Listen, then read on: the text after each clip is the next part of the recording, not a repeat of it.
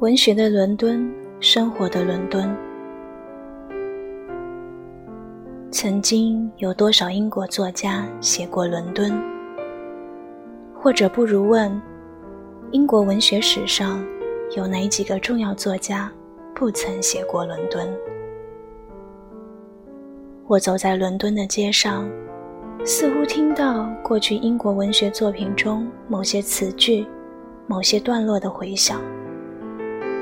似乎莎士比亚、琼生、笛福、约翰孙、盖伊、狄更斯、济慈都在说话，还有小品文大家兰姆，还有二十世纪写意识流小说的维吉尼亚·伍尔夫等等。兰姆写过一封致友人书，说他如何常在晚上站在泰晤士河边大马路上。看街灯下的过往行人，以此为乐，并且下了一个结论：谁要是厌倦了伦敦，谁就是厌倦了生活。不只是英国作家在说话，还有许多其他国家的作家。我想起朱自清先生，他的《欧游杂记》里就有用纯净的散文写的关于英国博物馆。国家美术馆等处的篇章。然而，一个城市如果仅仅靠过去的记忆而存在，那又有什么意义呢？我跟着朋友去参观狄更斯住过两年多，1837年到1839年的家宅，在陶梯街48号，一所三层楼的平常屋子，里面到处都是纪念品。连楼梯边的墙上也挂满了画和照片。屋子小而东西多，令人感到气闷。我只匆匆走了一个过场，赶紧出门透气。相片里的狄更斯神情肃穆，似乎并不快乐。楼梯边有一张他晚年的伴侣艾伦特能的小相片，一个年轻的演员。成了一个老作家的秘密情妇，他的神情似乎也不快乐。狄更斯笔下的伦敦城是有特殊魅力的，然而无地不广，屋子连着屋子，尽是人和物件。他自己也曾说过，这城市只是一个大垃圾堆，无怪乎他一有机会，总要让他的主人公骑马。或乘车跑出城去，在那乡间大道上放开奔驰。只在那种时候，我们读者才跟着他自由自在地呼吸清新的空气。他的神来之笔，往往是在那些段落里。继此的故居则给我完全不同的感觉。一座白色的两层楼房，房间大而明亮。家具不多，起居室有落地长窗，看得见外面的草地和鲜花。靠窗摆了一把椅子，这就是诗人常常独坐思索的地方。楼上卧室里有一张挂着帐子的单人床，床单和枕头布洁白如雪。一八二零年二月三日晚上，季慈从伦敦城里回来，途中受了凉。到家赶紧上床，轻轻咳了一声，就在这洁白的床单上咳出了一滴鲜血。我看了床旁的文字说明，几乎不敢逼视那床单了。那么残酷的命运，那样早就从年轻诗人的心房里逼出了血，拿它染上了他那洁白的想象世界。我不是第一次来此。三十多年前，我也是跟着一些同学来过这里。那时候，我已是祭词的诗的爱好者。哪个读英国文学的年轻人能不爱祭词呢？但是我对他了解的很不够，注意力放在他同范尼·勃朗的爱情关系上。看过了这屋子里所陈列的他的小画像，也就像普通游客似的走开了。三十年后重来，我仍然未必真正了解济慈，但是我读他的诗和日记的时候多了，我自己经历的事情也多了，这才体会到济慈的锐气和深度。一个无名的青年作家，在种种不如意的情况下，向英国诗的新天地猛进。一八一九年，他二十三岁。一年之内写出了他全部最好的作品，包括那六首不朽的颂歌，而不以此为足，还要更拔一个高峰，写出了莎士比亚诗的诗句片段，直到肺病夺去了他的生命。他写的是当时最尖端的作品，美到了尖端，崇拜古希腊到了尖端，对人世灾难的感受也到了尖端。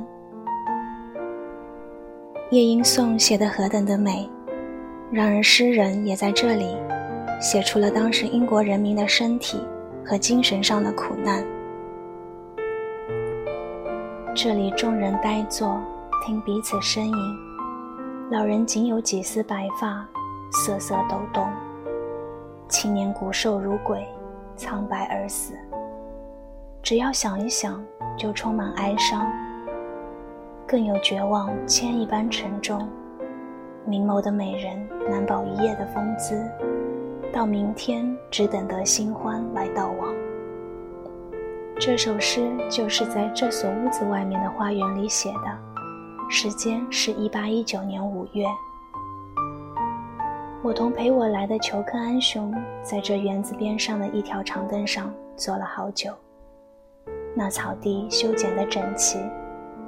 在阳光下一片碧绿，四边有几处花池，也是一片鲜艳。另外有两棵大树，给这园子带来了野趣。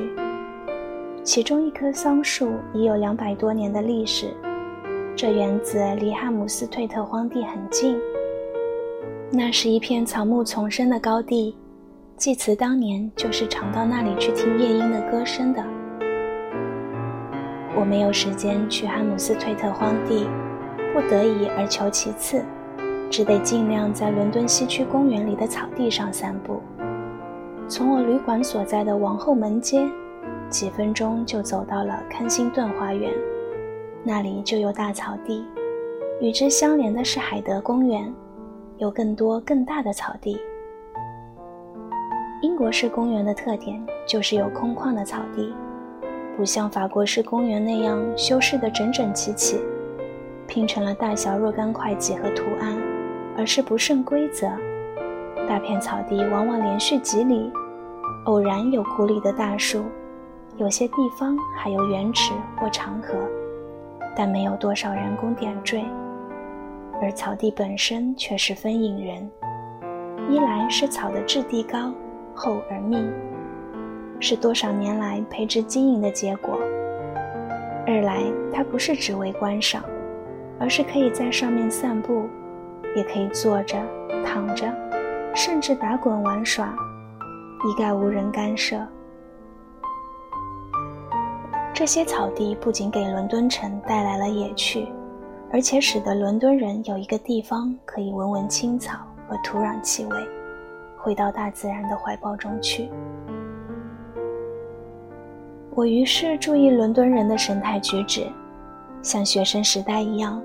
我一到西欧名城，总是手执地图，安图寻求有名的街道、桥梁、建筑，能步行处总是步行前往。走累了，我就进一家咖啡店或快餐馆，临窗坐下，看过往行人。伦敦各区不同，但都有值得停留之处。虽然有了些高层建筑，但中心区大体仍是原状。只不过我感到去拉弗尔加广场等处，比我记忆中的要小多了。我到的那几天正值公共汽车和地下铁道罢工，所以街上也有不少自行车。骑车的多半是年轻的家庭妇女。我站在街口看他们从我身边快踏而过。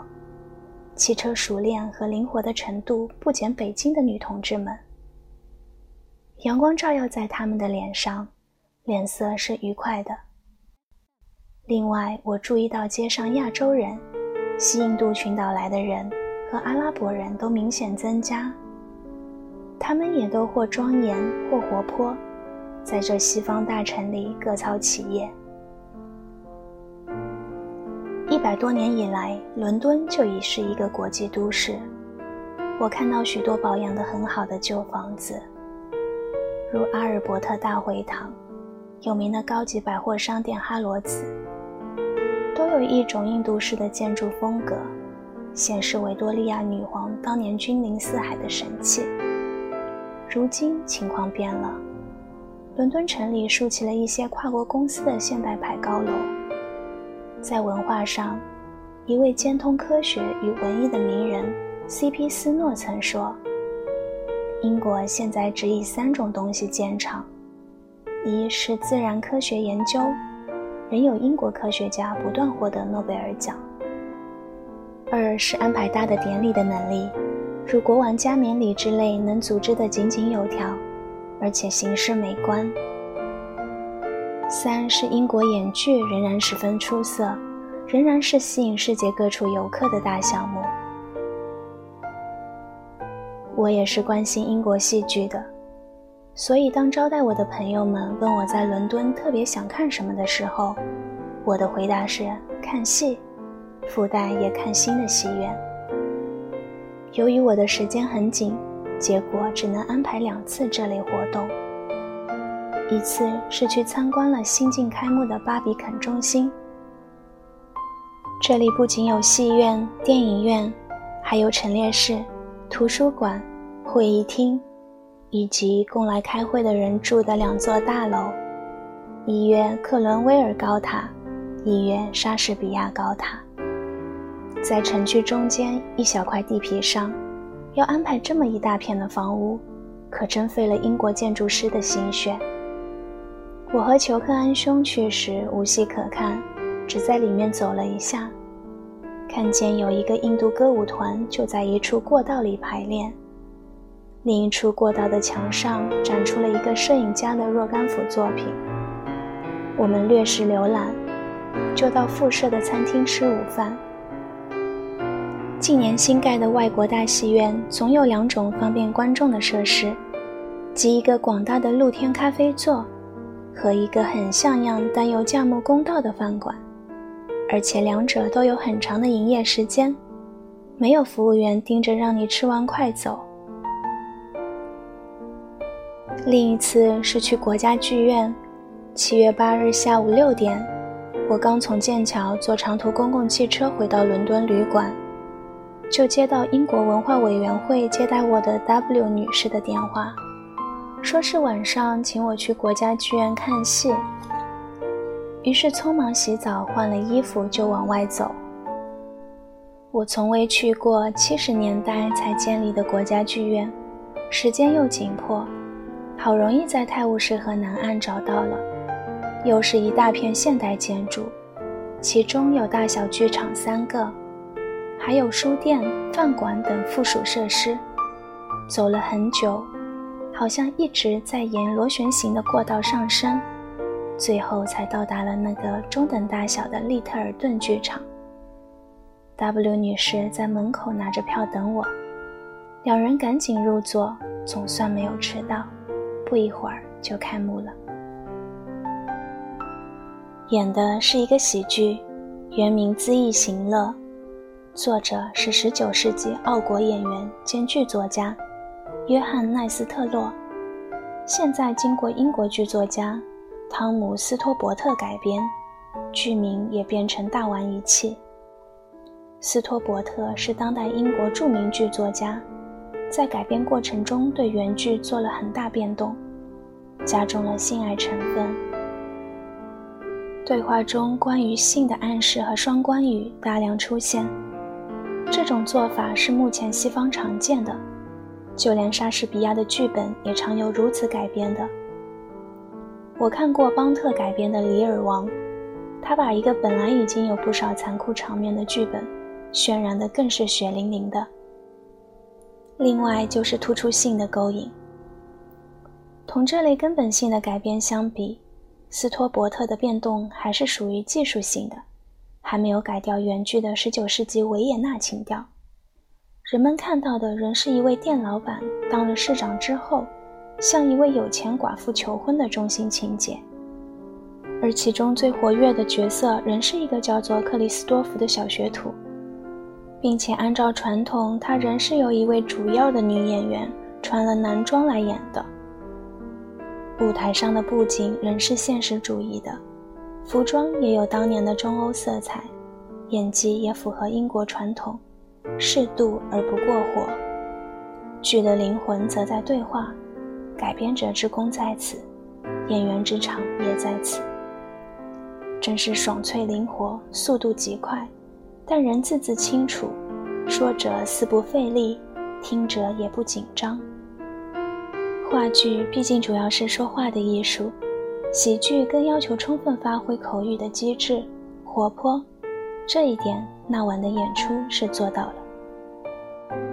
看完戏，W 陪我慢慢走下那盘旋的过道，一边说着话，不知不觉就到了华特卢桥头。此处泰晤士河面特宽，桥上灯火辉煌，而对岸的许多大建筑都有泛光灯照明，一大排白色屋子临河而立，连倒影也壮观。我好像从未看到过这样一幅伦敦夜景。不禁想起华兹华斯的一首十四行诗：“华特卢桥上口站，一八零二年九月三日。大地拿不出比这更美的风景，谁能看到这一动人的奇观而不停留，谁的灵魂就已迟钝。当然，他写的是晨光中的伦敦，而我看到的是夜伦敦。”时间不一样，但是立在同一座华特卢桥上，我感到我似乎对他当时的心情多了一分了解。在伦敦的最后一天，又是忙忙碌碌，但我总算挤出时间到国家美术馆走了一趟。这里也是旧游之地。我首先看了近年来新购的名画，其中有一幅画面很大的莫奈的睡莲。莫奈画了好多副睡莲，但据说现在伦敦所藏的是其中分外出色的一幅。它陈列在一间地位显著的房里，占了整整一面墙。果然是色彩淡雅，光影交错，写实而含象征意义，水乡宛似仙境。我也借此机会重看了过去喜爱的一些画家，如梵高、马奈。塞尚、戈雅都有佳作，都仍然叫我停留好久。当然，这里陈列的英国画派的作品更丰富，从何加斯的《麦虾女》、盖因斯波罗的肖像画，一直到透奈的海洋景色。但我特别欣赏的是康斯退博尔的《甘草车》，这幅画画出了英国的乡村景色。一辆运甘草的马车正过一条溪流，两个乡下人坐在车上，一个扬鞭赶马，一个注视着轮子在水中的走向。岸上近旁是大树、杂草，过去是草地，接着是树丛，后面则闪耀着一片金黄色的田野。它的复制品是美术书里常见的，但是今天看了原作。我才体会到它的画面之大，透视之深，给了我一种宽阔感。康斯退博尔喜爱农村生活里的普通事物，曾说：“从磨坊水坝流下来的水声，快滩的旧河岸，发亮的石柱，砖房，这些景象，使我成了一个画家。我是感激的。”他的传记作者莱斯利也说：“我曾看他注视着一株杨树，欣赏到了出神的程度，就同他看见一个可爱的孩子要一下抱在手里一样。”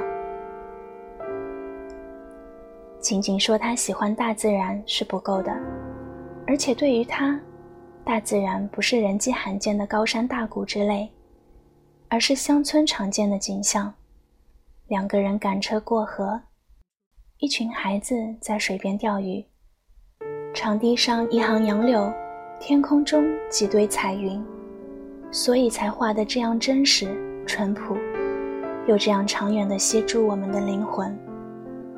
这天最后一个约会是去拜访我的老师，威廉·燕普孙教授。我已在几星期前在都柏林见到了他和他的夫人海塔。抵英后又收到了他们约我在七月九日去吃晚饭的信。他们住在伦敦西北区，离汉姆斯退特荒地不远的地方。我从地铁车站出来，走向他们住宅时正在下雨。问了几次才找到了，一座两层楼的红砖房子，有一个相当大的花园。雨一停，他们就请我坐在花园草地上喝起酒来。那时湿淋淋的树叶还在滴水，阳光把一切照得闪亮，空气新鲜极了。那几天伦敦相当热，雨一下也就凉爽了。我进门之后，先把从北京带来的几样小礼物送给老师夫妇：两幅荣宝斋复制的吴昌硕的水墨画，以及我在不久前重返昆明时在石林买的白族的方巾和挂包。后者是给海塔夫人的，她对那些棉织品上的白族图案十分喜欢。她本人是一个雕塑家。吃饭之前还邀我参观了他的工作室，就在楼上。我看到了一些成品和半成品。燕普孙先生本人对于吴昌硕不甚了然，一听说是比齐白石略早，而且为他所佩服的人，就问：为什么那个时期中国出现了这样几个大画家，属于老传统而又各有创新？我说这问题我答不上来，只能提供一个情况：这两人都是右经篆刻与书法。在座的还有一对客人，即瑞典汉学家马悦然夫妇。马先生的汉语说得很好，他夫人则是原在成都生长的中国人。有两事凑巧：一是这对夫妇将与我乘同一班中国民航的飞机去北京。二是马先生说，他曾译过我在昆明时代写的两首诗，收入他所编的瑞典文的中国诗选。燕普孙一家同中国的姻缘是深长的，他本人一九三七年就来到正处于抗日战火中的中国。这时期他三十多岁，教书极认真，自己用打字机打教材，而且由于师生在流亡途中图书奇缺。大部分材料，包括莎士比亚的《奥罗塞》整个剧本，都是他凭惊人的记忆力从脑子里拿出来的。同时，他实行了导师制，同我们每个人当面讨论作文。他单身一人来到万里外的异国，生活条件艰苦而不以为意，还在南岳山里写出了关心中日战局的诗。一九四六年秋天。他带了妻子和两个两三岁的孩子重来北平。我刚从昆明复员，到了清华园，也带了妻子去看他们。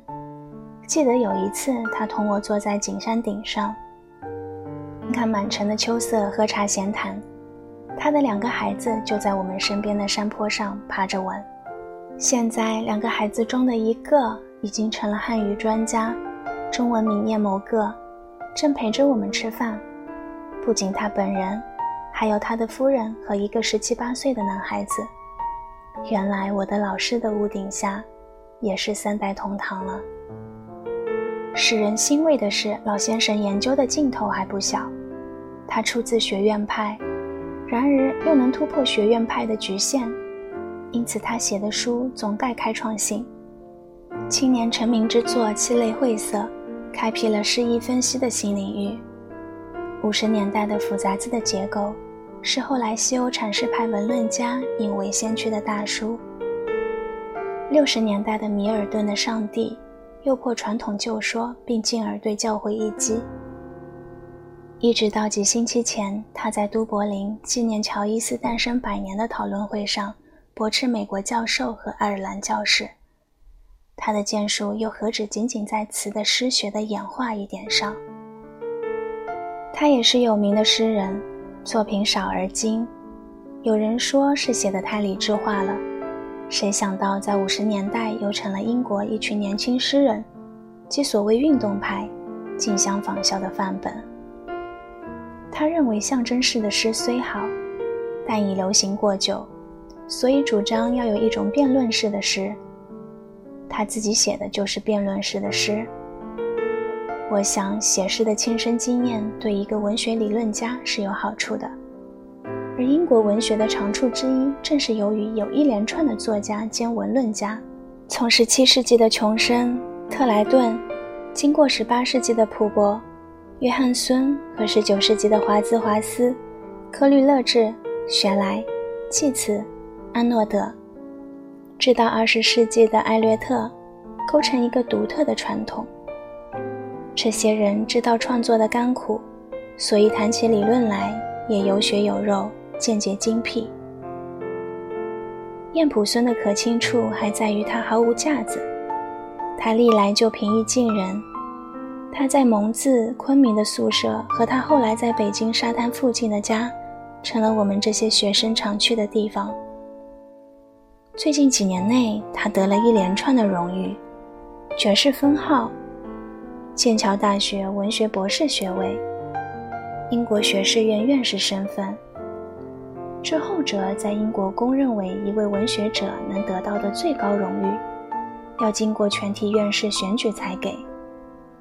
那晚喝酒时，我笑着问他：“当了院士什么滋味？”他说：“没有什么意思。”英国学士院搞关门主义，我写信给院长以赛亚·柏林谈这问题，他回信说确有关门主义，他们宁可拿钱去资助考古发掘之类的事，而不肯去帮助有才华的年轻人。他自己则与此相反，总是尽力帮助年轻学者。我知道最近他还帮助一位中国中年学者取得了去牛津一个学院进修的机会。他对于他教过的多少届中国学生是关心的。当我拿出一本北京出版的外国文学杂志的莎士比亚专号，告诉他哪几篇文章是他的老学生所写，而且这些人至今还在大学里教英语和英国文学，他那平素不露感情的脸上露出了笑容，并且对在座的客人说：“这些人都是我去中国第一年教的学生。”然而，等我问他是否还想再去中国的时候，他却说：“恐怕不容易了，年纪太大了。我愿意把剩下的时间用来赶紧写书，还有几本书是我想写的。”吃完午饭，一直谈到快一点，我终于起身告辞了。他握住我的手说：“即使再见难说了。”保重。叶某个先生驾车送我回旅馆，在路上，他表示感谢我这次去访他家。今晚威廉的情绪多好，他多么高兴看见你们这些老学生。我说，我们也高兴见他，他是我们尊重的老师，他也是我们青春岁月的一部分。一九八二年。